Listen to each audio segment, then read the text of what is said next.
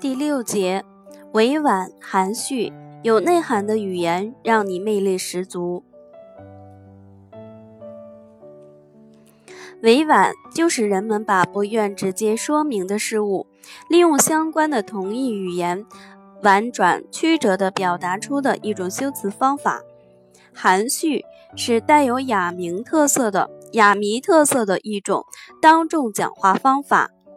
就是在讲话过程中，不把本意直接说出来，而是故意说些与本意相关或相似的事物，来烘托本来要说的意思，使本来也许十分困难的交往变得顺利起来。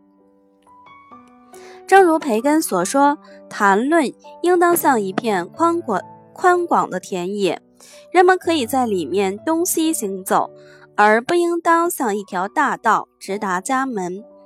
领导者向别人提意见或批评他人时，讲究修辞，以委婉而含蓄的话，表情达意，往往会收到更好的交际效果。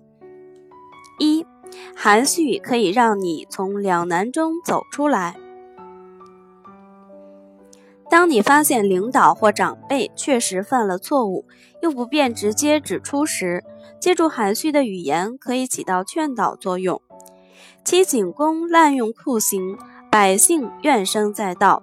晏婴一直想借机劝谏。一天，齐景公对晏婴说：“先生的房子离集市太近，狭小潮湿，喧闹而多尘土。我想给你换一处好房。”晏婴推辞说：“离集市近也有好处，买什么东西出门就到。再说，怎么敢劳烦众乡里？”帮我盖房搬家呢？景公笑了笑道：“你离集市近，了解市价行情吗？”晏婴点点头。景公说：“那你说，现在市场上什么东西贵，什么东西贱？”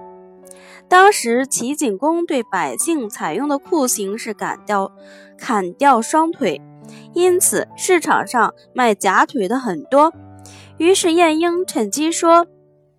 用贵履贱，意思是说市场上假腿需求量增大而不断涨价，而鞋却十分便宜。即齐景公意识到自己的过错，从此免了砍腿的酷刑。二，含而不露，维护尊严。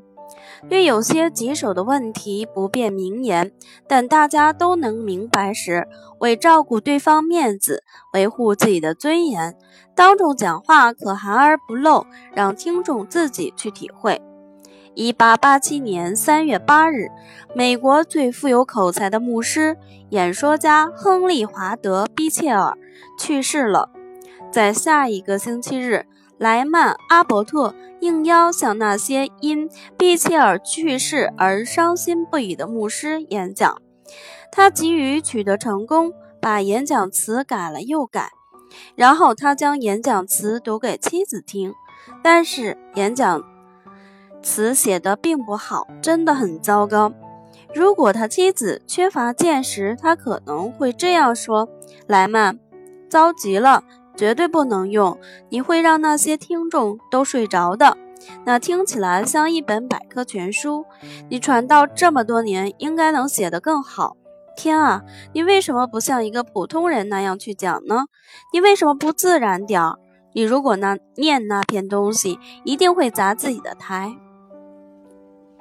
如果他是这样的说的，结果怎样，可想而知。是的，他知道这样的结果。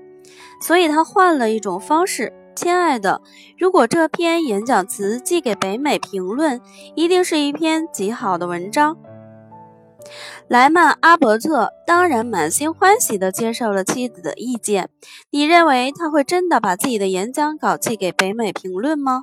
不，阿伯特将他精心准备的底稿撕碎，后来连大纲都不用，很自然地做了演讲。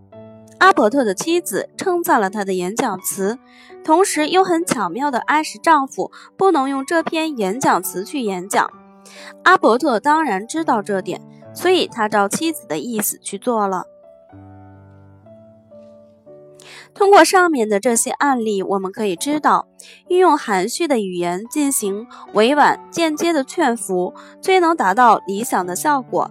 但含蓄不是似是而非、故作高深，含蓄的目的是让对方听出言下之意、弦外之音，达到讲话的目的。